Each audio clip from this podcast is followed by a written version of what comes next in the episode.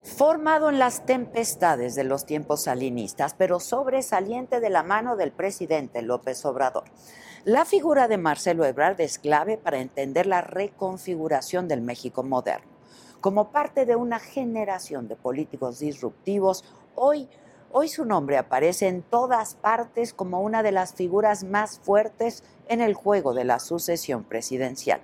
Pero nadie es infalible y más tarde que pronto deberá enfrentar viejos fantasmas, estos a los que llama adversidades, la línea 12 del metro, un autoexilio en Francia y otras más. Las luces y las sombras del hombre que quiere llegar a la presidencia por Morena se exponen hoy, solo con Adela Marcelo Ebrard.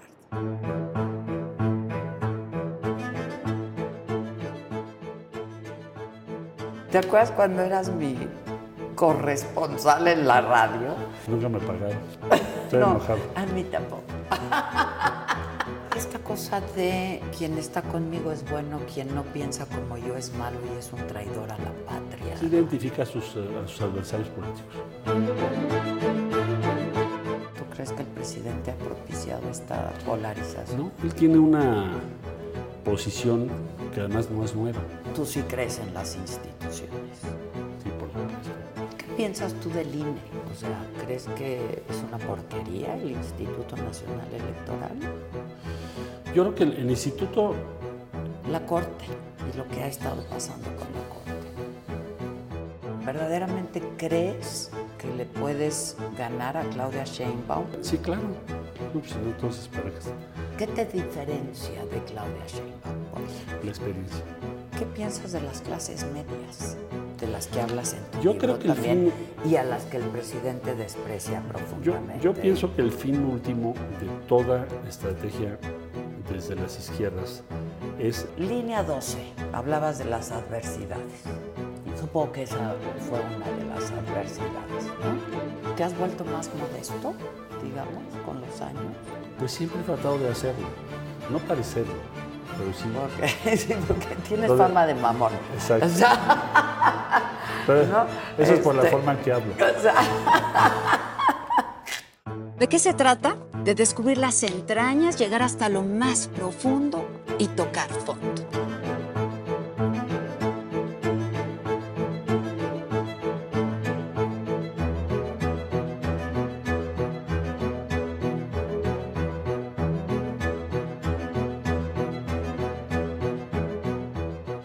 Más bajo y hasta lo más sublime.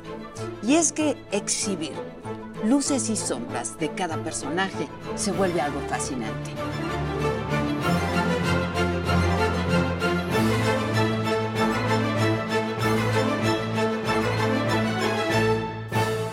no, pues nosotros ya A la grabamos. hora que digas. Estamos listos. Con mucho gusto de poder saludarte, carnal. No, hombre, mucho Pasaron gusto. muchos años. Bueno, Un buen. aquí estamos. Un buen de años y un buen de cosas. El, el No. río de el, el agua que llevaba el río. Pero aquí está. ¿Te acuerdas cuando eras mi corresponsal en la radio? Que, Ah, ta- qué que tembló, ¿qué es? Era reportero tuyo. ¿Verdad? ¿Te acuerdas? Nunca me pagaron. Estoy no, enojado. a mí tampoco. Me quedé con el vale. Vale por. Vale por unas buenas entrevistas, porque la verdad es que sí hacíamos muy buenas entrevistas. Oye, ¿qué pasó eso? ¿Qué pasó? Sí, era muy. Sí, ¿te acuerdas? Que si esto, que si el otro, que si En vivo. en vivo. No había redes. En las mañanas. No había redes. No. ¿Cómo ha cambiado, no? Pues totalmente. No, totalmente. ¿Cómo ves lo- la- estas nuevas tecnologías y estos... Pues tienen de aspectos positivos, tienes más comunicación, tienes mucho más material, tienes esto, tienes lo otro. Gran y tienen otras, otras cosas muy negativas, que es el antagonismo que. Porque la gente quiere identidad. O sea, tú quieres que el, el que está en el poder diga lo que tú quieres. No hay compromiso. Saquen a todos los de color. Ya. Exacto. Y tienes que, y si no dices eso, ya no te gustó. Pero sí notas una gran polarización. Enorme. Enorme. Pero, pero en buena parte es porque te puedes expresar. No es por la red en sí. No, no, la herramienta es buena. Es decir, la Individualiza el mensaje y entonces la identidad, el compromiso es más complejo. Pero además hablaba con un, un este, politólogo muy bueno y comentábamos esto de que también, eh, o sea, la polarización se debe un poco, ¿no? A esta, esta, este ánimo de querer pertenecer a la comunidad, lo que siempre hemos querido los seres humanos pertenecer una nueva forma de identificación a una comunidad más momentánea. Exacto, exacto. También puede ser. Y con gran, un gran sentido de urgencia, ¿no? Sí, nos comportamos más como un enjambre que como una estructura.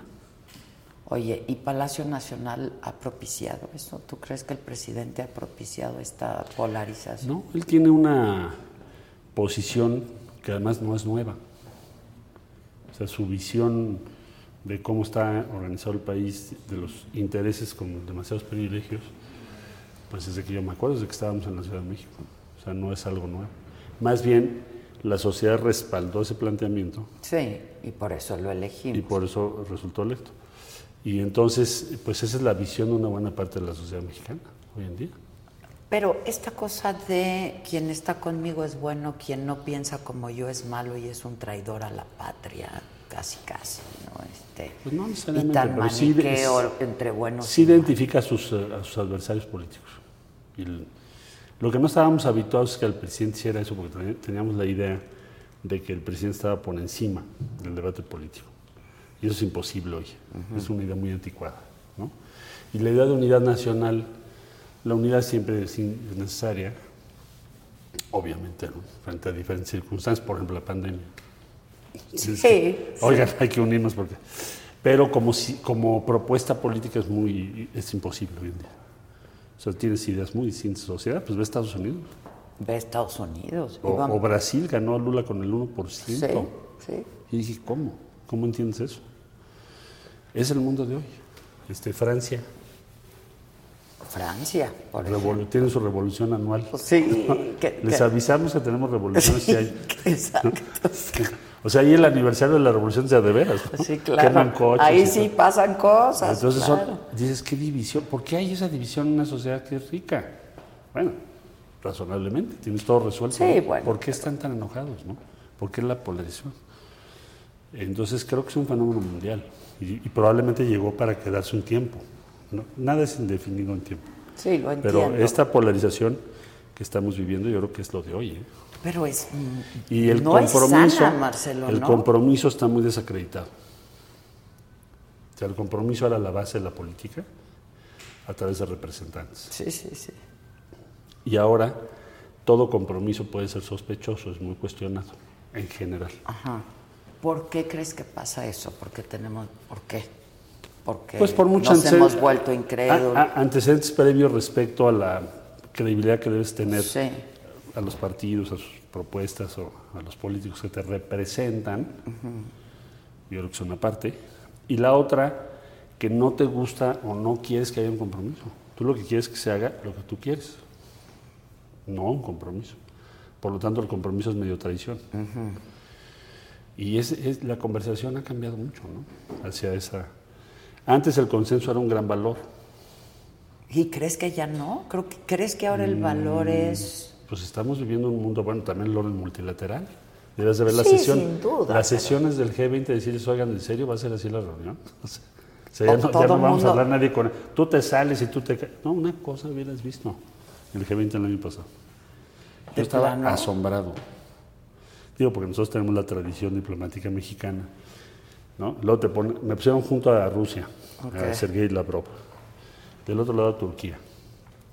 Blinken enfrente. Eh, estábamos en la reunión, tomamos su discurso. Digo, bueno, ¿ya puedo decir algo? Sí. A ver, Sergei. a ver, Sergei. ¿Cómo le hacemos para resolver la guerra que están organizando ustedes? ¿Cuál es el tema? ¿No? La carga, se rompió un poquito el hielo, ¿no? Ok, qué bueno. Pero el grado de descalificación y hostilidades también gigante. La rivalidad China-Estados Unidos, ojo con eso. También. Es otro mundo al que vamos.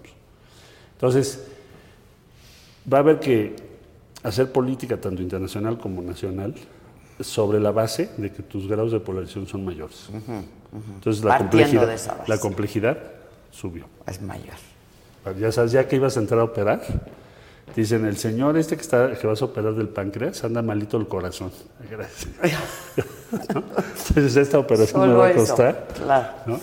Y hay que hacer una operación quirúrgica, además. Pues es del gobierno, es así, ¿no? Pues el gobierno es así. ¿Qué Tienes que tienes cuántos años dedicándote a esto? ¿40 ya? Lo leí. Más de tu- 40 años Más tengo. de 40. Mira, mi primer trabajo que realmente me impactó mucho fue el sismo de 85. No porque el sismo en sí fuese mi trabajo, sino por reconstrucción de la ciudad, que le toca a Manuel A Manuel Camacho. Camacho. Y anduvimos por todos lados. Eran 5.000 frentes de trabajo. Sí, sí, sí, qué locura. y una complejidad muy grande y aparte una nueva estructura política de representación, etcétera, etcétera. Y ese fue mi primer trabajo. Entonces sí creo que buena parte de lo que he hecho en la vida ha sido como una operación. O sea, yo digo que si fuera un médico siempre habría estado en urgencias, yo no tendría consultor. El día. No tiene caso. No, exacto. Es decir, ah, ah, pues ya, te comes algo y lo que sigue. O el fixer, ¿no? Porque ahorita andas de fixer. Tenemos que organizar. Y luego, y y entender Estados. Unidos. Por la mitad del día me la paso estudiando Estados Unidos. Todo lo que aprendimos sobre Estados Unidos ya no es cierto. Todo lo que yo vi en la escuela. Todo lo que vimos en las pláticas en Georgetown, en Harvard, en- ah, bueno, en Yale, ¿no? Ya no. Eso ya, Ya no, ya no funciona. hace que te habla tu maestro y dice, ¿te acuerdas todo lo que? Por favor, tira todo eso. Olvídate de Tírate todo eso. porque no tiene nada que ver. Entonces, es otro país. Es un nuevo orden, ¿no? Es otro país, es una cosa. Entonces tenemos que estudiarlo con cuidado, porque pues, nos va la vida en ello. ¿no? Y va a haber elecciones coincidentes. Eso. Va a haber elecciones. Acabo de ver la ley que sacó DeSantis. Terrible. Es más, yo te cuando, cuando nosotros nos formamos, si alguien nos hubiese dicho, fíjense que va a haber un gobernador que para lanzarse a la presidencia de Estados Unidos va a sostener estas tesis que son esencialmente antagónicas a la Constitución de los Estados Unidos, le habríamos dicho, es imposible. Eso no puede ser, es Maestro, Estados cálmese, Unidos. ¿no? cálmese. Sí, sí. ¿no? Nos calmamos nosotros, porque ya salió el señor con eso. Entonces, la base de esa legislación es increíble. La base de esa legislación es el racismo. Así como Sí. plataforma de campaña. Entonces, estamos viviendo una era inédita, tenemos muchas oportunidades, pero esta rivalidad entre China y Estados Unidos tiene muchos espacios que México puede aprovechar. Puede, como ventana de oportunidad que le puedes llaman. aprovechar. Estamos empezando a tener inversión muy interesante. Bueno, ayer vino una empresa china gigante, automotriz, que quiere hacer su planta aquí en México. Eh, y de Estados Unidos, pues, Tesla, mañana voy a Monterrey, este, Tata, de la India, ya sabes. Sí. Entonces hay un fenómeno muy grande de inversión, importante. Eso nos va a servir muchísimo. Estos próximos 10 años. El reto es cómo organizas el agua, la energía, la- tener el personal especializado, las redes de suministro, etcétera, etcétera. Pero ese es un problema menor frente a la gran oportunidad. ¿Sí? ¿Lo ves? Como problema menor. ¿Sabes cuántos países querrían estar en nuestro lugar? Sí, geo- geográfica. pues, A ver, tienes.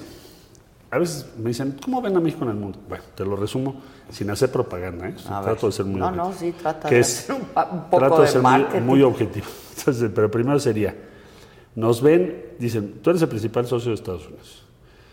Eh, China fue tu competidor cuando hiciste tu Tratado de Libre Comercio y ahora es el rival de Estados Unidos. Entonces, pues vas a tener una relocalización de empresas muy grande. Muy grande. Eh, nos ven con un promedio de edad muy bien, 29 años.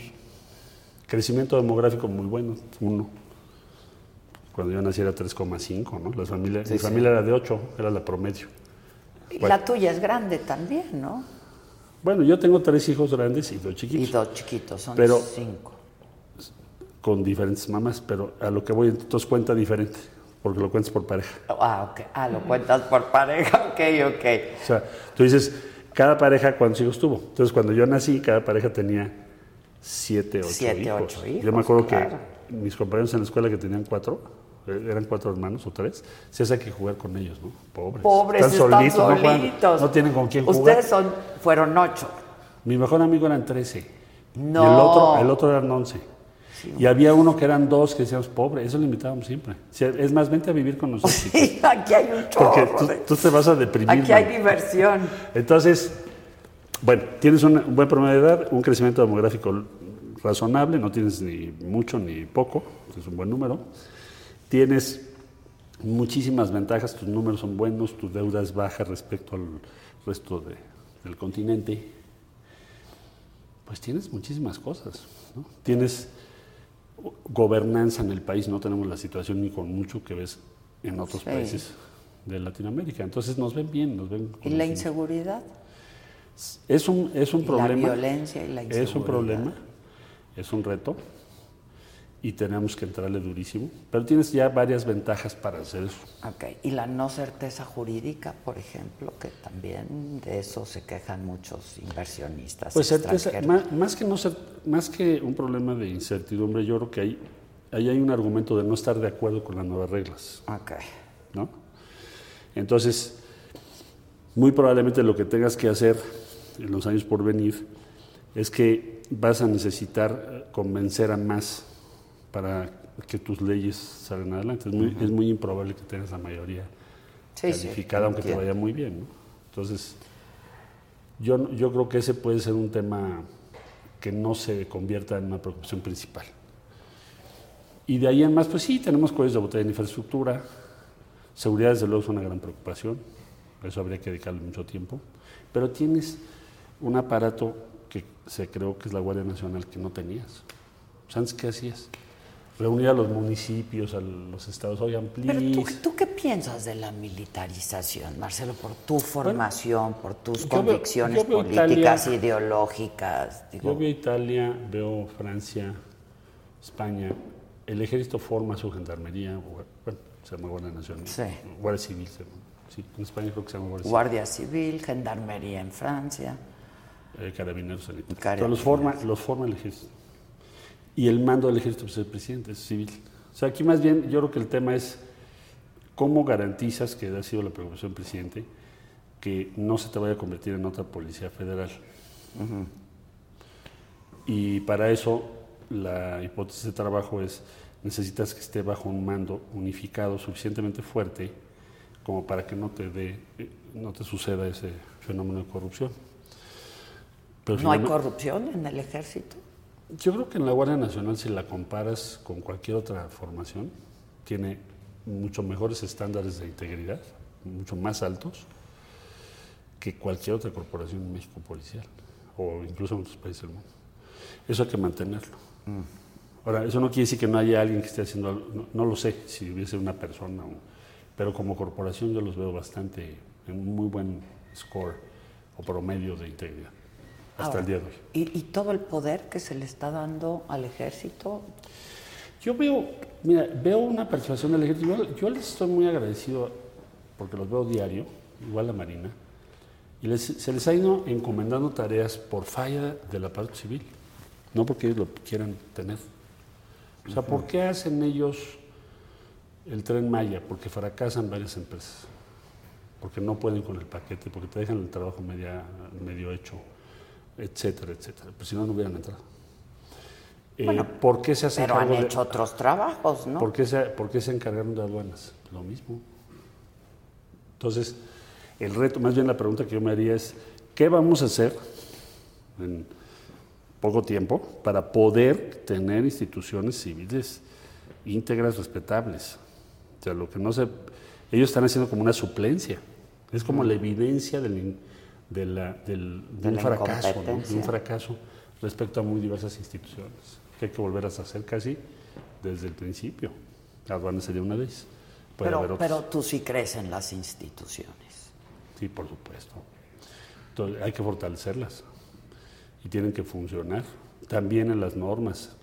En todo eso que estás creando lo tienes que, ahora sí que, convertir en instituciones respetadas y eficaces.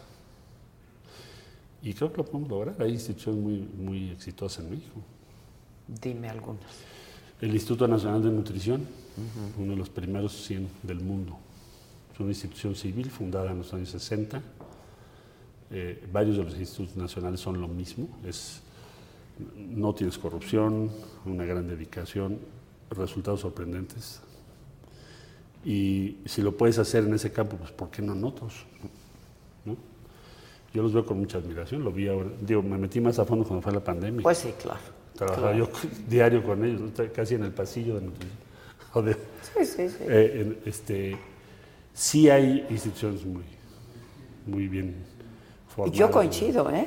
Yo coincido. Habría que, habría que ver cuáles son los principios que explican eso y cómo los extiendes. ¿Qué hicieron bien? ¿Por qué llevan tantos años y están ahí? ¿No? Y entonces extenderlo a otros, a otros campos. ¿Qué piensas tú del INE? O sea, ¿crees que es una porquería el Instituto Nacional Electoral? Yo creo que el, el instituto, el INE tiene una función que es vital para todos y que la debe seguir haciendo. Y yo, desde mi punto de vista, el INE politizó demasiado su posición también respecto al gobierno, casi se volvió en, un- en un- en algo que no debe ser. El instituto no es un actor Es político. un árbitro. No, es un árbitro nada más. Y es lo que debe ser y hay que apoyarles para que hagan esa función. Ok. Están muy estrictos, nos piden un montón de cosas. Eh, bueno, pues es su función, yo lo entiendo. Y es lo que hay, ¿no? Es lo y que son tenemos. las reglas del Es juego, pues. ¿No? La Corte y lo que ha estado pasando con la Corte. Yo creo que el Poder Judicial sí necesita Una reforma. una reforma, es lo que pensaría. Ok. Eh, ahora, va a ver cómo, cómo se va a construir, también hay que ver eso. Pero ciertamente el modelo de la Corte, y no, no lo digo porque tenga yo solamente esa impresión, si tú lo ves en las encuestas, es en general. Y sí es muy importante para el Estado de Derecho que la Corte tenga un nivel de prestigio y de respaldo público muy amplio. Sí, sobre todo que los ministros no plagien, ¿no? Pues todo, y todos, Para los, empezar. y todos los casos que ves diario. sí, lo entiendo, pero, Entonces, sí hay que hacer una reforma, pero hay que ponernos de acuerdo en qué tipo de reforma se requeriría. o sea, ¿tú estarías de acuerdo en que fuera a través del voto popular la, la selección de ministros? Puede ser porque, bueno, tienes el principio, en el caso de los Estados Unidos, de la elección de los fiscales, ¿no? O las fiscales, que, bueno, pues ha tenido, en general ha tenido un buen resultado, por lo que se ve. Eh, eso es una de las posibilidades. Y habrá que ver cómo se organiza eh, en general el Poder Judicial. Entonces no es fácil hacer la reforma, pero sí es necesaria. ¿Por qué? Porque necesitas apuntalar la confiabilidad en las resoluciones del Poder Judicial. Es eh, finalmente lo que Que buscamos. bueno, yo no sé si tú estás de acuerdo, pero han actuado pues de acuerdo a la Constitución, han hecho su chamba. Pues es que hay de Que todo. hay a quien le gusta y hay a quien no Hay- le gustan las de- resoluciones de la Corte. Hay de pero- todo, porque ves unas muy cuestionables, muchas muy cuestionables. Bueno, yo veo todos los días, por ejemplo, resoluciones en materia penal muy cuestionables, ¿no? Porque pues llevamos extradiciones. De repente tienes un juez, un magistrado que te dice, no, llevo cinco años pensándolo. Oye, pero sí procede, cuate. ¿Qué le piensas? Porque la ley dice que tienen que dar su opinión. Sí. Entonces, creo que sí debería hacerse una reforma y, y además también creo que son susceptibles a muchas presiones y amenazas del crimen organizado. En fin, hay, hay que trabajar el tema, pero sí habría que hacerlo. Sí es Una algo, reforma judicial. es algo que tenemos. Aparte nos ha quedado a deber en muchos sentidos. Hay Yo quienes no tienen, hacerlo no ven llegar la justicia. hacer- ¿no? ah, pues, digo, sí, sin duda, sin duda. Sí es importante. Es- sin duda. Ahora, tú eres un político de mucha experiencia, Marcelo, eres un hombre muy inteligente y te has preparado para este momento desde hace muchos años. Y entiendo que como parte del gabinete del presidente López Obrador, pues quizá públicamente no puedas decir que no coincides en ciertas cosas, pero pues no en todo tampoco se puede coincidir, ¿no? Mira, yo estoy en un gobierno y entiendo, y he estado en varios gobiernos. Tú tienes, hay dos esferas. Una esfera es, tú puedes decirle al presidente lo que tú piensas. Es imposible en cualquier gobierno que estés de acuerdo en el 100% de lo que se haga o diga. Es imposible. Ok, O sea, siempre habrá, oye, esto pues yo quiero tal cosa. exacto. Hay desde luego el político, la política, que siempre es aplauso Sí, uy, es lo más inteligente que he oído en mi vida, todo está perfecto, ya sabes. Pero en mi caso, cuando menos, y le agradezco eso al presidente, cuando yo tengo una idea o una preocupación, siempre ha sido atento a lo que le tengo que decir. O sea, sí puedo decirle eso. Porque en un gobierno donde no puedas opinar, pues ¿para qué quieres estar? ¿Para qué quieres gabinete entonces, no? ¿Para qué estamos, no? Entonces, eh, entiendo que nuestra función es así. Y así he actuado yo con el presidente. Entonces, en esa esfera, esto le dice al presidente, pues lo que tú creas. Pero ¿cuánto margen hay En- con el en- presidente López Obrador? La verdad, Marcelo. Pues a mí me ha dado bastante margen. ¿eh? ¿Sí? Sí. Sí, me ha dado bastante margen en las materias que yo llevo o en las propuestas o comentarios que le hago sobre lo que me corresponde. ¿no? Bueno, es que te corresponden un montón de cosas, ¿no? Bueno. También. Este, Ahí me iban cargando unas, unas cositas, unos pendientes. unos- Exacto, unas cositas. Oye, vete este ahí. folder. Exacto. Entonces, bueno, pues el café, Marcelo. en esas cosas trato yo de, de darle mi opinión más genuina. Ok, aunque no coincida con lo que él Él piensa. puede tomar o no. pues, Sí, es su- bueno, es su- su, prerrogativa, ¿no? claro. Pues es el presidente. Ahora, en lo público, si tú criticas al gobierno, entonces quiere decir que ya tienes una ruptura en algo.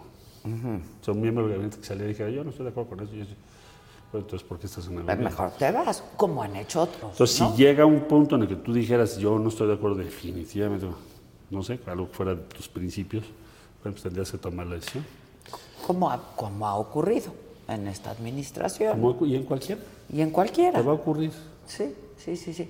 Ahora, te decía, tú te has preparado mucho para ser, tú quieres ser el próximo presidente de este país. Eh, ¿Verdaderamente crees que le puedes ganar a Claudia Sheinbaum? Porque para la gran mayoría, por lo menos esa es la percepción, eh, pues es muy cercana al presidente, no Eh, tiene todo el apoyo del presidente. Tú tienes tantito, digamos, Yo- yo diría- a ojos de otros, a, a ojos nuestros. Yo, pues, yo ¿no? lo pondría de la siguiente A manera. ver. déjame, tres consideraciones rápidas. A ver. La primera, si el presidente quisiera inclinar la balanza, yo no creo que él estaría convocando una encuesta porque te vas a enredar. Va a ser, va a ser cuestionable eso. O sea, Bueno, no le veo, que, ¿qué va a ser por no le veo la utilidad. No, pues haces una convención Mm. y ya, ¿no? Hay otros métodos mucho más, donde es muy clara la...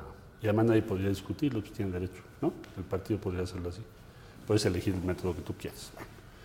Entonces, plantearlo así en abierto, pues yo creo que sí es una... Él mismo está diciendo, a ver, ¿podría yo hacerlo? Pero no lo voy a hacer. Bueno, ok, es un primer punto. Segundo punto, si eres la favorita, pues entonces hay una contradicción con la posición del presidente. Porque no puede haber... Es como si yo te digo, sabes que yo soy el, el consentido, el favorito, etcétera, etcétera, pues entonces ¿para qué hacen encuesta? Ok. Bueno, ok, entonces esa sería la Bueno, segunda. eh, son encuestas de Andrés Manuel también. No, van a ser este, a ver. abiertas. Bueno, ese es el otro tema, ¿no? Sobre el método. A ver. Y la tercera cosa que yo diría es, eh, las encuestas tienen dos cosas. Cambian mucho, depende cada mes como vengan las cosas, y en la cercanía de los procesos tienden a ser menos precisas.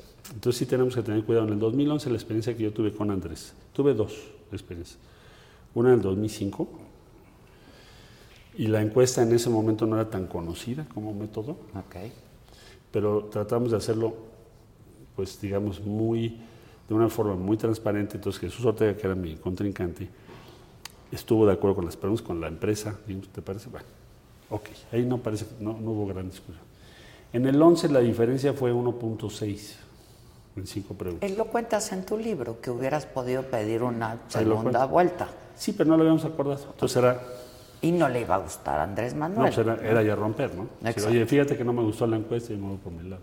Ahora, eres el único de las corcholatas que ha pasado por esa encuesta, ¿no? Nada más, sí. Y no te fue bien. 1.6. 1.6, ok.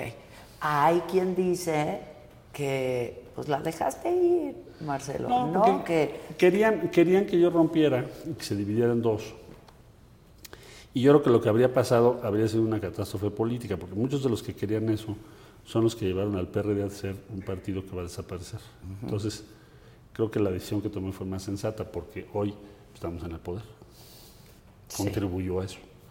Bueno, ahora, te decía yo sobre las encuestas, entonces, las encuestas hay que verlo muy bien qué encuesta va a ser, etcétera. Va a haber una reunión, se supone, del 5 en adelante, dijo Mario Delgado, el 5 en la mañana. Exacto. sale. Entonces el 5 te voy a conocer mi propuesta. Y el ánimo, lo que me anima es simplemente decir, a ver, tenemos que hacerlo bien, compañeritos, porque la vara que nosotros nos hemos puesto es muy alta, no sé si ya se dieron cuenta. Sí, Entonces nosotros sí somos mejores, en todo. No somos corruptos, no, ¿no? O sea, somos mejores. Entonces, si somos mejores, pues tienes que ser mejor. O sea, no puedes salir con que, ah, ¿no? Entonces, la exigencia que vamos a tener va a ser altísima. Entonces, es lo que, lo que me preocupa a mí en, en primer lugar. Eh, y, por supuesto, que realmente la gente decida. Ese es el objetivo de lo que voy a presentar. El día 5 nos pidieron que no presentáramos otras cosas antes porque hay una elección, La elección. de por medio la del Estado de México y Coahuila. Entonces así lo haré, está bien. Entonces el día 5 voy a dar a conocer eso. Entonces, ¿crees que le puedes ganar? Sí, claro. No, pues si no, entonces parejas. Eh, por supuesto. Yo te diría, estamos hoy en una competencia muy cerrada. Eso de que 10 más. En una encuesta son 10, Bueno. en la otra 5. Yo llevo- tengo una que gano. Covarrubias, por ejemplo, la más reciente, ¿no? Te trae varios puntos abajo, Bueno, ¿no? pero yo Este, tengo otra que... medida recientemente. Covarrubias es la de Andrés Manuel, ¿no? La que Era. siempre, ¿Ya no? Creo que era. Eh, en otras aparezco arriba. Y hay otras que tienen unas. A ver, ayer te pongo por el Estado de México, para no hablar de la encuesta. Ok, ok. En la encuesta de financiero, 12. En la del Universal, 18. Pues, A ver, ¿no? Seis puntos de diferencia, y pues es, una- es grandísimo. Entonces, siempre pasa así. Entonces, tenemos que cuidar la encuesta. ¿Pero crees? ¿Crees en la encuesta? Creo en un método, la encuesta puede ser un. Bueno, yo se lo propuse a Andrés Senador. Me, me acuerdo. O sea, yo creo que la encuesta puede ser una buena idea. Por supuesto, un- porque ¿qué otro, ot- Un método de elección primaria sería más complejo. Nunca nos salieron Las bien. primarias no, no, no han salido bien, pero... pues, O sea, acuérdate del pleitazo de, de Amalia y, y Ortega Sí, y luego el de no sé. bueno, nunca han salido bien. Entonces, pero bueno, ya el día 5 presentaré sobre eso a fondo. Pero sí, yo pienso que estamos en una competencia real. Va a depender de la gente, ¿Y la competencia es solamente entre tú y Claudia? principalmente. Ok.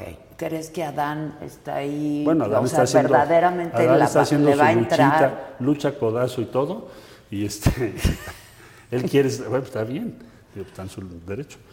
Eh, veremos qué dice la gente, ¿no?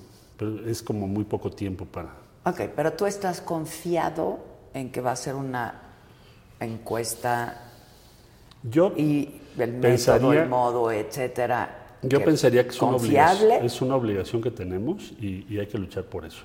Tiene que ser confiable, tiene que ser transparente, tiene que ser convincente y entonces será un gran recurso político en favor de Moreno. Gran.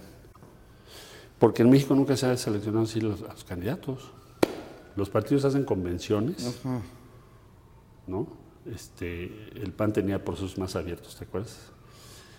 Pero finalmente son los militantes del partido. Bueno, la O sea, encuesta entre tú, en- en- entre tú y Andrés no convenció a muchos, es lo que yo te decía. Para muchos se puso necio Andrés y entonces un poco es, pues te la debe, ¿no? No hubo acuerdos. No, no hablamos de eso en ese momento. Oye, me debe- te dejo esta toma. No, un papelito, ¿ya ¿sabes? No, no, no, yo sé que no hay papel, pero hay No, palabra. si hubieras puesto papel. Bueno, pero hay palabra. Una servilletita. La- Entonces, este, a ver, yo a Andrés lo he apoyado y lo he ayudado desde el año 99 hasta ahorita. Ininterrumpidamente. ¿Por qué? Yo pensé, es más factible que él encabece el cambio a que nosotros lo hagamos. Ok. Uno. Si no, pues entonces, ¿para qué te saliste de y te peleas con todo? Sí, sí, Bueno, sí. entonces, es más probable. Dos, todo se resume en qué tipo de relación vas a tener. O sea, cuál es el tipo de situación que tienes cuál es tu relación con él. Entonces, a lo largo de esos años ha ido construyendo una relación de confianza muy grande. Yo dudo mucho, lo dudaría mucho, que tenga él ya hecho todo un esquema, como me lo han dicho en muchos foros. Oye, pues que no es un engaño todo esto. Lo dudaría mucho. Ya lo sabría yo. ¿no? Ya me habría, a ver, Andrés, ¿qué pasó? No va por ahí. O sea, Sí se dudarías mucho que ya tuviera un esquema. O sea, de, O sea, de estar, Andrés es- de estar resolviendo, o sea, llamar una encuesta y no respetarla, no lo veo. Porque no tendrá necesidad de hacer eso. Cero. Ahora, muchos te dicen, oye, nosotros somos, ya, nos dijo. Ya, ya. ya. Bueno, ese es otro rollo, ¿no? Ya, ya, si te compras ese, pues allá tú, ¿verdad? Bueno, a lo mejor alguno ya se lo dijo. ya me dijo ayer que yo voy a hacer y olvídate. y Bueno. ¿qué tal que alguno o alguna ya se lo dijo? No creo, conozco muy bien. Jamás te lo diría. ¿no? Y además es, él va a medir todo. Pues es lo que te digo, pues lo tiene muy Él medido, todo. ¿no? Todo lo está midiendo. Entonces, bueno, vamos a ver. Y el día 5, pues yo ya estaré diciendo, a ver, pienso que esto se podría resolver de esta forma. Tú estás pensando en una pregunta, en varias preguntas. Una. Una sola. Una- Cuando a ti te tocó con Andrés, quería cinco. Acordamos acuérdate. cinco. Sí, No, pues mi equipo también. por eso. Porque eran dos sobre quién quiere ser candidato y las otras eran quién quiere ser presidente, Exacto. que es muy diferente. Y hay variación. Entonces, si vas a, entre más Pero qué preguntas... ambiguo también, ¿no? Porque para más- ser presidente tienes que ser candidato pero, primero. es dif- pero varía la respuesta. Sí, sí, sí. Entonces, lo interesante es, entre más preguntas haces, más cuestionable puede ser. Si es una sola, muy claro. ¿Quién quieres que sea? Tan, tan. ¿Quién quieres que sea el, el- el candidato? O sea, el coordinador de, la Morena. 4T y el año que entra, como lo quieras tu fórmula. Pero es una sola pregunta. Ahora, tú hablas con mucha gente y escuchas y lees y etcétera. Y hay quienes piensan que Andrés no estaría pensando en ti necesariamente porque le preocuparía que tú no continuaras con la, con la 4T o lo que, no sé, Con las iniciativas con lo, pues sí, con lo que que se ha echado a andar de la 4T. este, y que por el contrario, la candidata, la corcholata, Claudia Sheinbaum, sí lo haría, Bueno, al pie de la letra. siempre- Hay quien dice que hasta les van a hacer firmar una carta, ¿no? De carta compromiso, de que, o si no es que ya se las hicieron firmar a las corcholatas. No no me la han presentado. Ok, ok. Qué bueno que me pones sobre Este, aviso para De que le van a seguir, ¿no? Entonces, ¿qué? No se A ver, vale disentir, yo- no se vale yo- encontrar otras formas, otros medios, otros modos. Yo creo que, a ver, vamos a simplificar sobre ese particular. A ver. Si eso pensase el presidente, ¿para qué me incluyen las corcholatas? Pues está tan fácil. Hace, hace año y medio me dice, oye, vete a Washington, es muy importante, va a entrar el gobierno de Biden.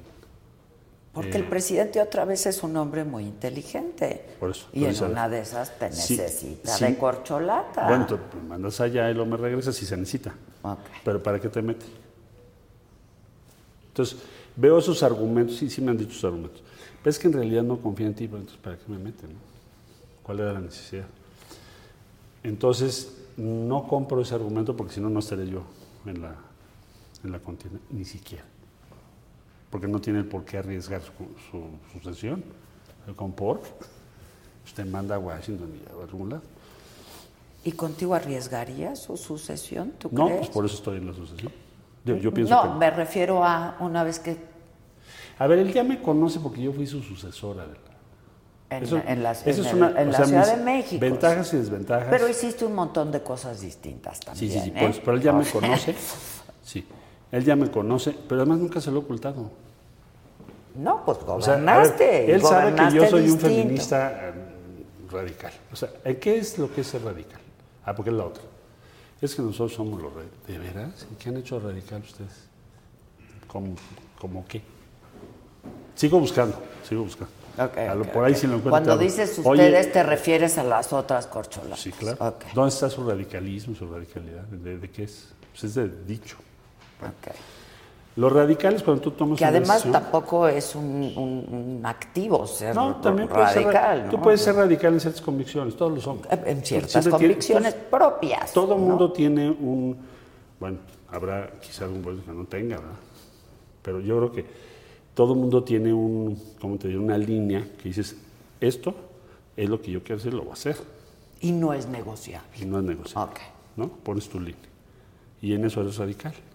Entonces, cuando yo estuve en la ciudad, a ver, ya sabe Andrés que yo soy un feminista, sí, radical. Ok, interrupción legal del embarazo, ya sabes. Pro libertades de las personas. Matrimonio igualitario, que además ya es ley en todo el país. Pero cuando lo promovimos, Sí, uh, yo me acuerdo, se va la a perder ciudad de las elección, libertades. Se va a perder la elección, te digo, el debate interno. Bueno, entonces, todo eso lo hicimos. eh, cambios urbanos importantes, no, no pretendo hacerte una enumeración interminable. Eh, pero continuamos el Metrobús, ampliamos los adultos mayores, siempre es eso, ¿no? Es decir, tienes que continuar una serie de cosas que deben permanecer y otras que tú quieres adicionar.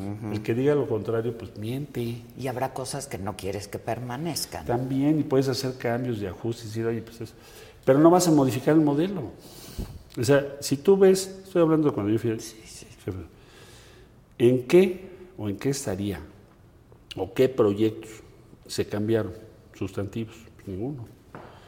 O sea, Metrobús lo ampliamos, adultos mayores también, mejoramiento urbano. Pero hicimos otras cosas. Bueno, ecobici, Sí, sí, sí. entonces, quizá este, el medio organizar el tiempo libre, ¿no? Que si las playas, que si la pista de Ya, hielo, ya. que esto, en fin. Entonces, El ocio que es tan importante. el tiempo libre. Sí, tiempo libre, que Decía- no decían, lo- tenemos. decían los griegos, el, el ocio, de ahí viene escuela. Escuela en, en griego era el tiempo para ti, para tu espíritu, tu engrandecimiento, tu diversión. Bueno, entonces, organizar el tiempo libre.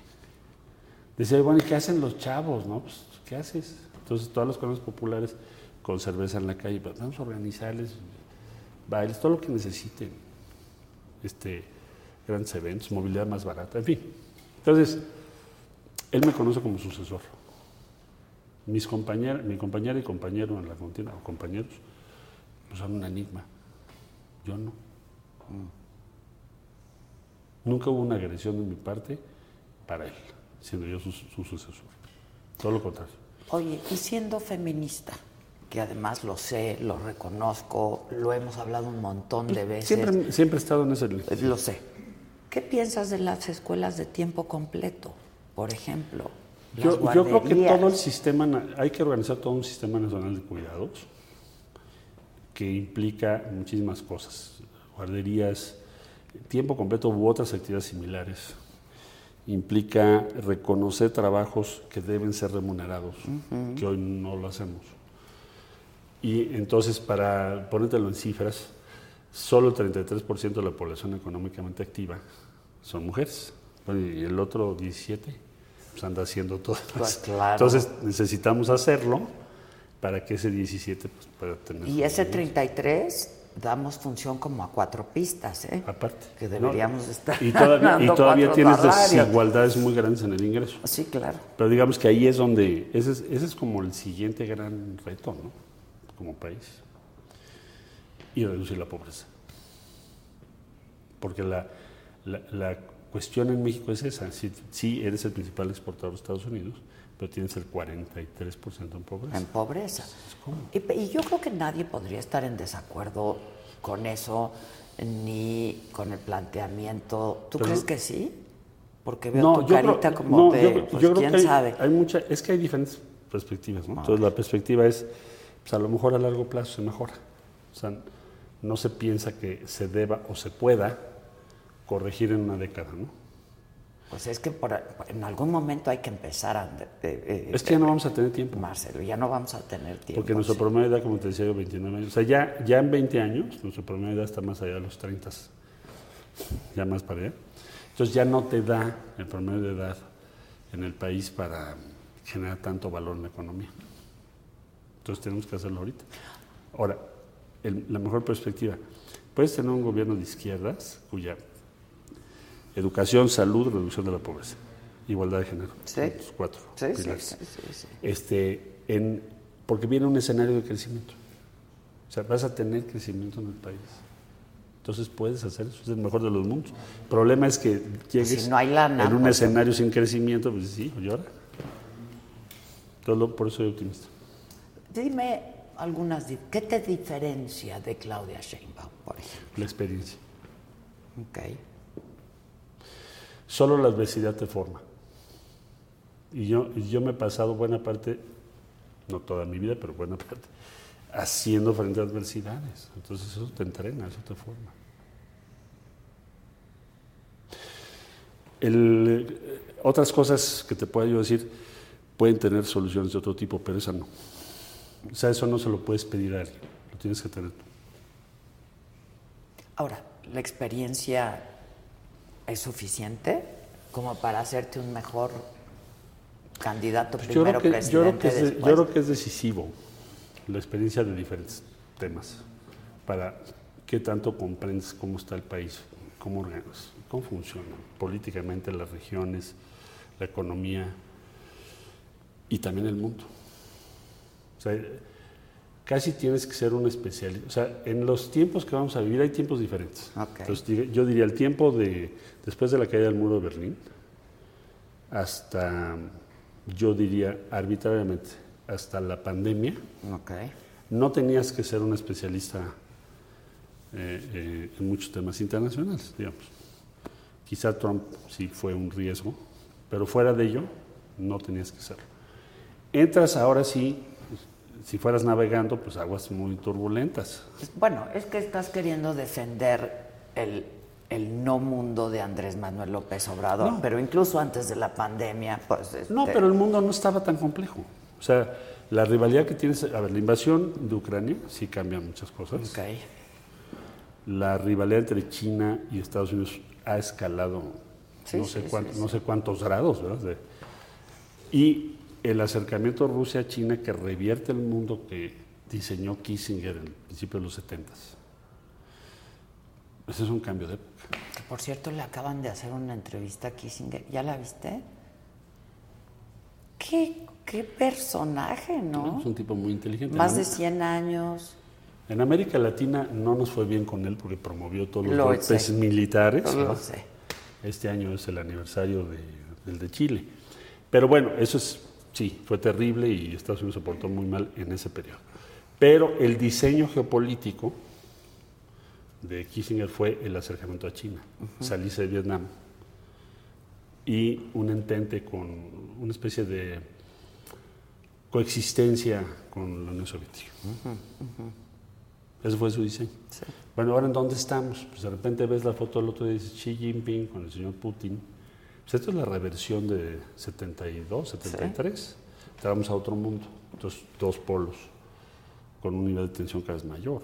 Entonces, la turbulencia que vas a tener es muy superior. Los skills, los en- tu entrenamiento, El en entrenamiento. pues también va a ser más exigente. Sí o sí. Ese es el mundo que estamos ahorita. Pues yo también lo creo. ¿Qué- O sea, vas a tener que surfear en serio. Sí, claro. Olas Sí, por todos lados. Claro, pero claro. Ese es el rollo, ¿no? Entonces, bueno, se pues es- necesita experiencia, se sí, necesitas necesita... conocimiento. La experiencia te da conocimiento de muchas cosas, te, te da una idea también de las limitaciones, quizá un poco más de modestia. No puedes lograr todo al mismo tiempo. Hay demasiadas circunstancias que tú no controlas.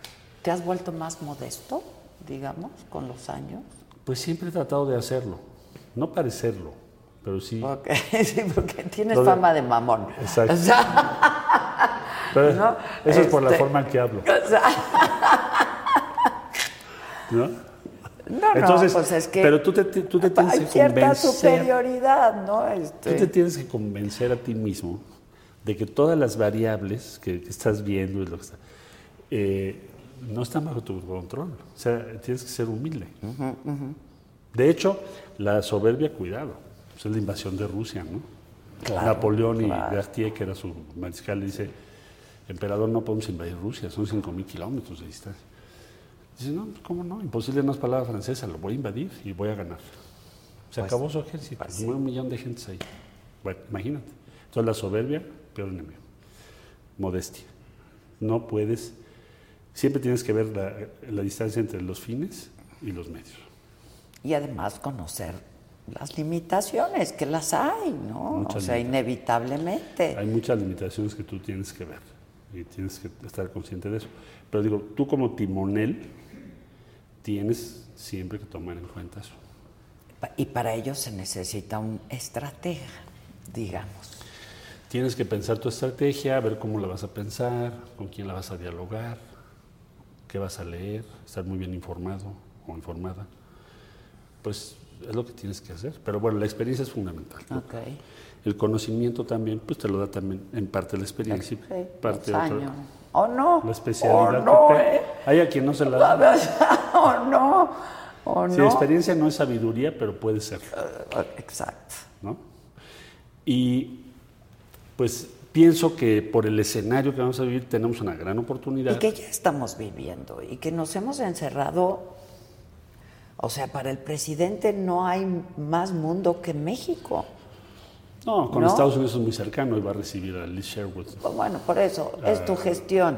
Viene Marcelo, es tu gestión. Yo creo que su grado de cercanía con lo que es la administración de Estados Unidos, sus puntos de vista, etcétera, es muy, muy superior a muchos presidentes anteriores, la verdad. Y bueno, Liz es muy cercana a Biden, ¿no? es, como si hablas con ella. Ok. digo con él. Entonces, yo creo que él tiene muy claro lo que está sucediendo en Estados Unidos, la verdad.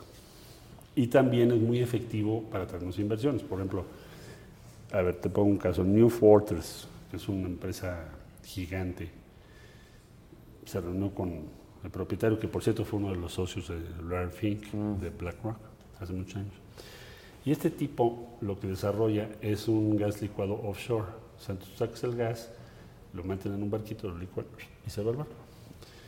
Entonces lo- el presidente lo conoce y le dice, oye, ¿por qué no vienes a México? Pues ya, está invirtiendo en Coatzacoalcos, ¿no? Entonces va- México va a ser un país exportador de gas licuado, por los dos lados. Entonces ahí lo he visto muy efectivo él. John Kerry, ese es su amigo, ya lo llevó a Palenque, ya le... O sea, ha sido bastante efectivo, la verdad, en, en todos esos contactos. Lo que sí él piensa es que muchos de los viajes no son necesarios o indispensables para lo que él tiene que hacer. ¿Y tú Ahora, coincides? Yo o creo sea, que si para- fueras presidente. para lo que viene después, yo pensaría que vas a tener que estar muy cerca de los Estados Unidos, es decir, muy cerca de qué ocurre en Estados Unidos. Y se va a requerir una estrategia cada vez más sofisticada y más compleja respecto a los Estados Unidos, de lo que nos ha tocado a nosotros ahora, en este periodo. Y probablemente con otros países, eso puede ser, depende de la complejidad que vayas. El G20, por ejemplo, habrá que ver qué escenario tiene, qué tan importante va a ser para nosotros. Pero bueno, así lo veo. ¿Y qué, qué, qué piensas de las clases medias?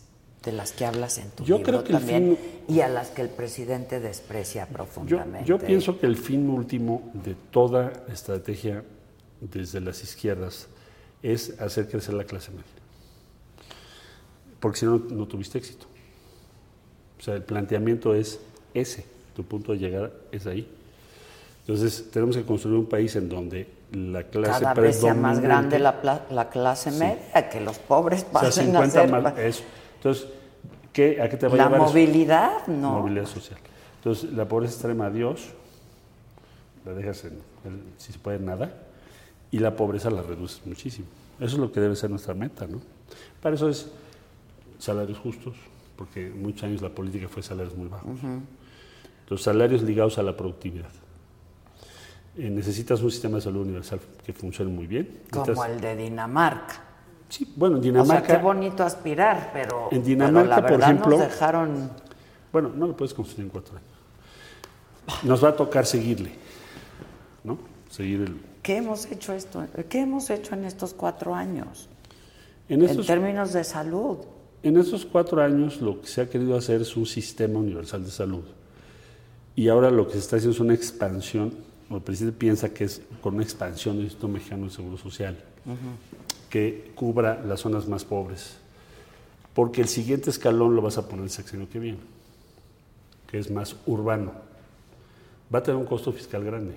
hacer un solo grande, sistema, ¿no? porque el sistema de seguro social es de, es de aportación. Sí, claro. Y el sistema universal gratuito, pues, está pagado por presupuesto.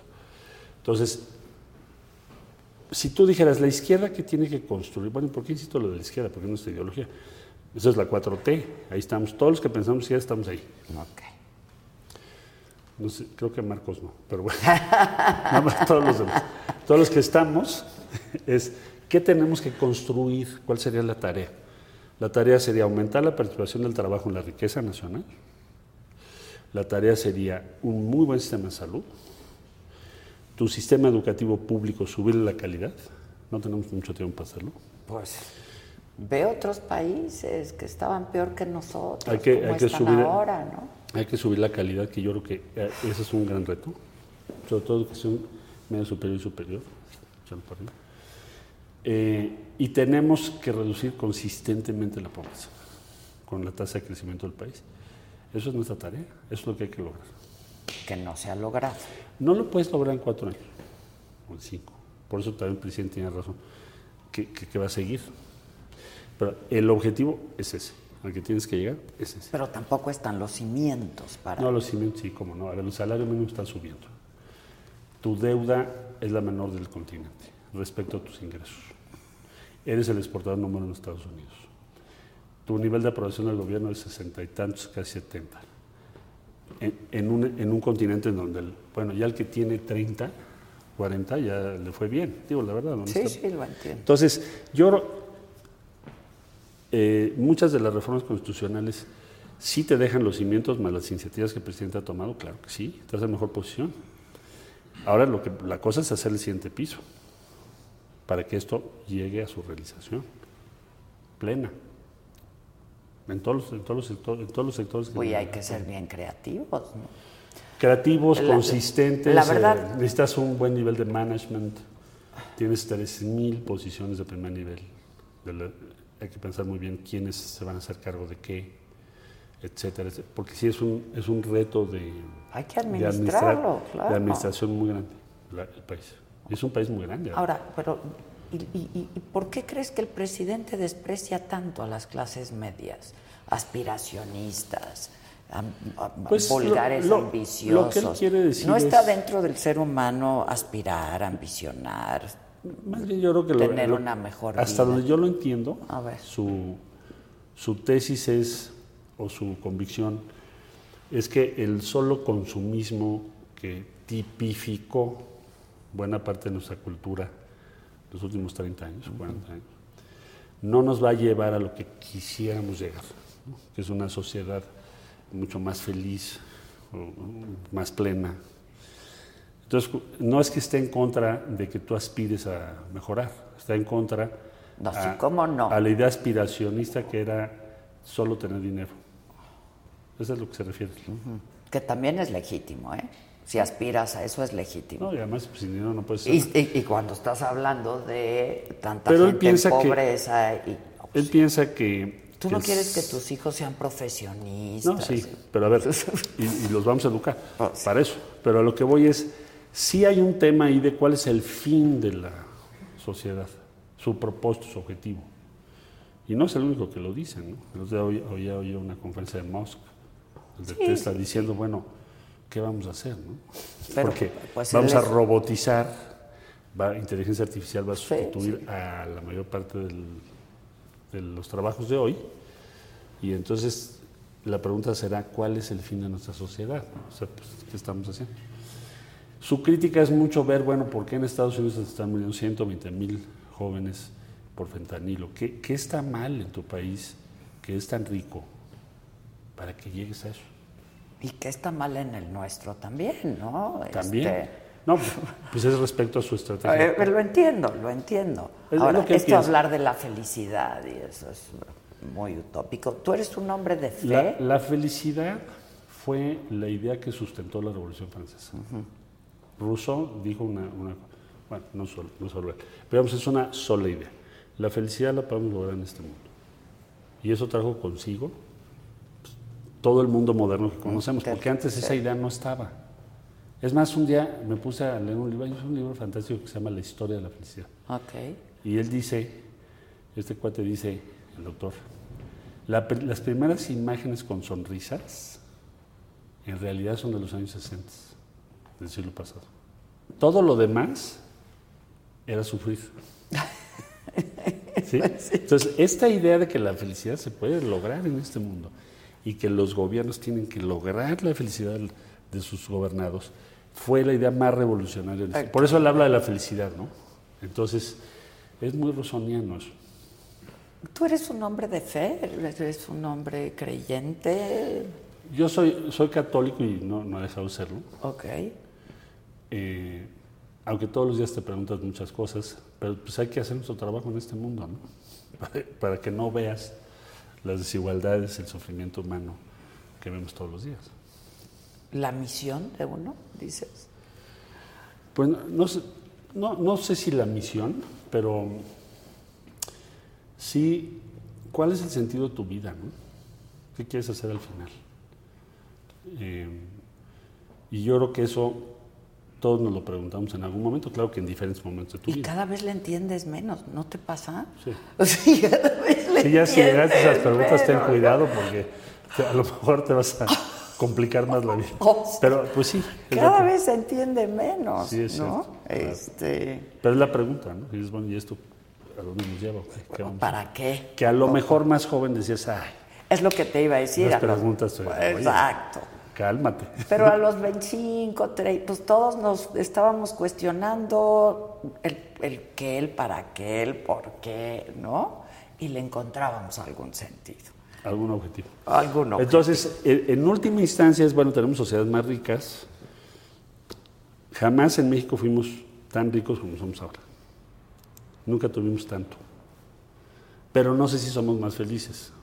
Unos sí y Ah, otros bueno, no. a ver, es el eterno Es- debate es el- de si el dinero te... Entonces, Co- ¿cómo como ves? decía la doña, no te da la felicidad, pero como calma los nervios, ¿no? Te ayuda y mucho. pregúntaselo a quien no tiene que llevar a comer en la tarde. Reducir la pobreza es nuestra meta. Esa es la base de la felicidad, porque además también la pobreza te impide la libertad. Sin duda. eliges. Pues claro, no tienes elección, no tienes Por eso es el objetivo, la pobreza. Cerrar. Ok, línea 12, hablabas de las adversidades. Y supongo que esa fue una de las adversidades, ¿no? Ahí está en el libro. Sí, por eso Ah. te lo pregunto. Ya lo leí, hombre. Está, subrayado y todo, sí, claro. Y por aquí lo puse porque terminas diciendo todo lo demás es pura politiquería. ¿Me lo aprendí? Sí. Sí, ¿no? Este, ¿qué es lo que es politiquería? A ver, eh, hay 26 muertos por lo que ocurrió con la línea 12, no hay un solo responsable. Bueno, no tengo yo la investigación a mi cargo. Pero yo lo que te diría es, yo lo que me pregunto y lo comparto en el libro es, a ver, línea 12 hicimos un concurso. Ok. O sea, ¿qué habríamos hecho diferente? Es lo primero que te preguntas, bueno, ¿qué hice, hice algo mal? Es una pregunta casi personal. Sí, sí, claro. Entonces dices, a ver, ¿Qué se hice hizo- mal, Se no? hizo un concurso, ganó ICA con otros socios, ICA Alstom y Ideal, que es de Grupo Carso. Pero ICA hizo, no sé si ocho o nueve líneas del metro. Sí, sí. Alstom, todos los, bueno, está- todavía hay trenes de Alstom. Bueno, entonces ahí no lo había yo hecho diferente. El otro grupo era un grupo encabezado por FCC. FCC quebró, tuvo dificultades muy serias en la crisis de 2008-2009. Sí. Entonces habría sido un error. Bueno, ganó ICA. ahí está. Luego contratamos ingenieros muy competentes. Por ejemplo, el jefe de la supervisión de la obra fue el ingeniero Alejandro Vázquez Vera, Premio Nacional de Ingeniería, Premio de Ingeniería de la Ciudad de México en 2019. Él fue el responsable de la supervisión civil. O sea, cuando tú me dices, es que no pusieron unos pernos, pues me cuesta trabajo creerlo, que no lo supervisó. Y si no lo supervisó, pues hay que, oye, ¿por qué no supervisas? Hasta ahora ni siquiera le han preguntado. Y va a ser muy difícil que le pregunten porque es premio nacional. Entonces, él fue el jefe de la supervisión civil. Se hizo una certificación muy cuidadosa de todos los sistemas del metro. Entonces, se entregó hace nueve años. De por medio no sé cuántos sismos, etcétera, etcétera, la cerraron un año, luego la volvieron a abrir. Entonces, yo creo firmemente, es mi convicción, de que el problema de esa línea es el mantenimiento. Porque si fuese la construcción, tendría que haber un registro muy claro de dónde estuvo el error o, o porque estuvo mal hecha. Y no lo hay. Entonces, ¿qué es politiquería? Ah, pues es culpa de aquel señor. Pues fue hace nueve años que se entregó la obra. Y que funcionó hasta que se cerró. Se ¿no? cerró un año, luego la volvieron a abrir, hubo un sismo de por medio, dijeron que lo habían re- resuelto. Por eso digo política. Ahora, si hay otra versión, pues lo- el debate es una buena Claro. espacio, ¿no? Claro, es un si buen se quiere espacio. discutir eso. Tú quieres debates. Tú Hombre, quieres yo debates. siempre he querido debatir todo. La línea 12, yo le dije a Mancera en una conferencia de prensa, cerraste la línea, te invito a un debate público. Sí, me Jamás lo aceptó. Entonces, el que siempre ha estado en pro de discutir ese tema y otros, pues es tu servidor. El libro mismo es una discusión, eh, bueno, es mi versión. Sí, es, es- bueno, en lo que se refiere a eso, pero además es un ejercicio que supongo que para ti no fue fácil, ¿no? Porque eres bastante introvertido. Sí, no me gusta Cuidas estar- mucho tu intimidad, tu espacio Sí. íntimo. Eh, el momento exigía que, que- que abrieras ciertas partes de tu vida, tus amores, tu Pues yo pensé, yo pensé que, digamos, viene un momento de, en donde tú dices, voy a participar en la encuesta, voy a estar en esta lucha, tengo que decir quién soy, de dónde vengo, que, todo, todos los aspectos que te permitan valorar qué significo. Entre otras razones, porque además han pasado muchos años y ya ahí tienes nuevas generaciones que ya no, vaya, no que no conocen, conocen la mayor parte de, lo que está en el libro. vienes y- No otras partes de mi vida, pues, no, por ejemplo, dónde nací, mi familia, mi mamá grande, mi abuela, etcétera, etcétera, etcétera, no eran conocidas. Entonces dije, lo tengo que compartir.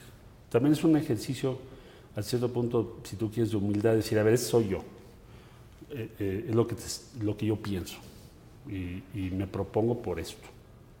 Un poco Y- las preguntas que tú me y estás sin haciendo. falsas modestias decir soy el mejor preparado para poder conducir No el lo hago, destino no de lo este hago como país. un acto de ¿no? soberbia, sino decir, yo me postulo porque tengo la convicción de que sí lo puedo hacer. Sí, Puede sí. haber una diferencia y si no, no estaría en esto. O sea, no es un ejercicio de vanidad, sino más bien de explicación con toda transparencia de quién es. Este, se me quedan muchas cosas en el tintero. Próximo martes, ¿sí? Nos vemos el martes, ya, ya ni modo, pues ya me tuve que frenar. ¿Dónde, dónde vas a...? Es que me están diciendo que, que ya... Nos están este, cortando hace media hora. Pero, ¿qué hacemos? Es que Próximo. es bien padre platicar. El próximo martes Oye, ¿y platicamos. te sientes cómodo haciendo TikTok? Y...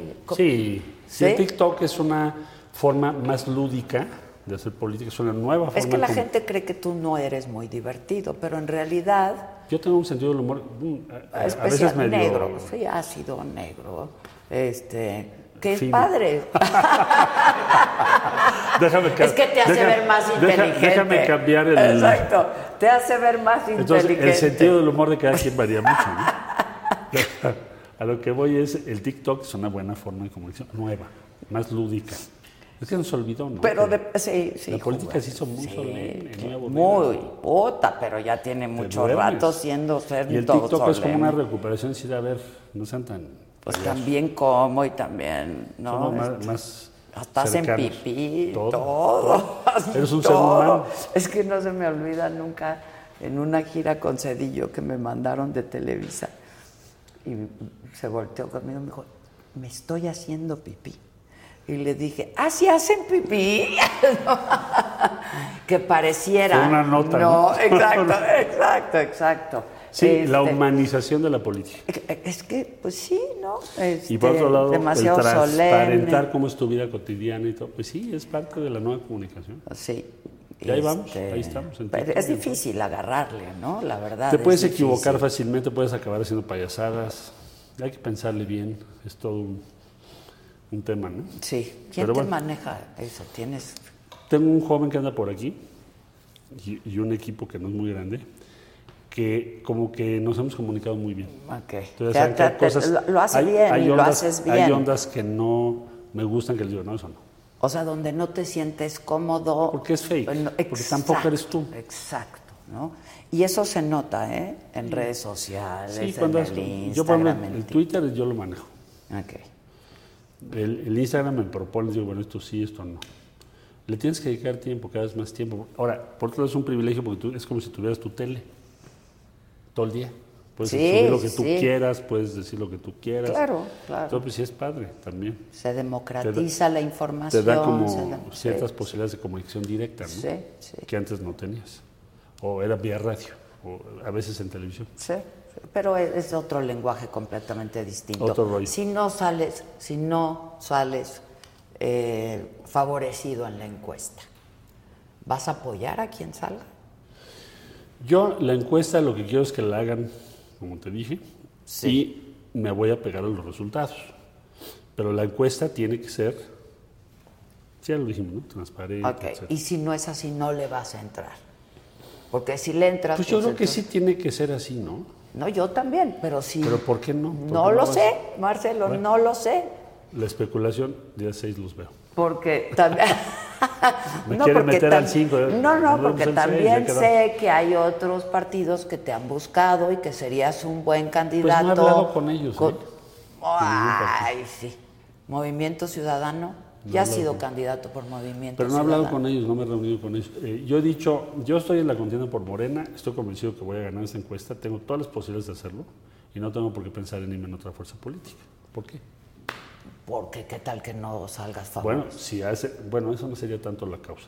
La causa es que te hagan una Que te hagan fregadera. trampa, digamos, Eso que te hagan una Eso fregadera. sería una cosa que yo no permitiría, pero no lo preveo, no lo veo así. Ok. Pues que tengas suerte, nos vemos próximo El martes. ¿Sí? sí, el 6. El 5 harás tu anuncio muy importante. El 5 voy a decir mis cositas y el 6 te va. y decimos más cosas. Decimos más cosas. Este, me da mucho gusto volver a verte. Igualmente, y muchas gracias por venir hasta acá. el- Estamos en la Cancillería. Sí, la próxima me la debes allá. Tengo que ir allá. Para que conozcas lo que estamos haciendo por allá también. Juega. Ya estás. Gracias. A ti. Gracias y hasta el próximo martes.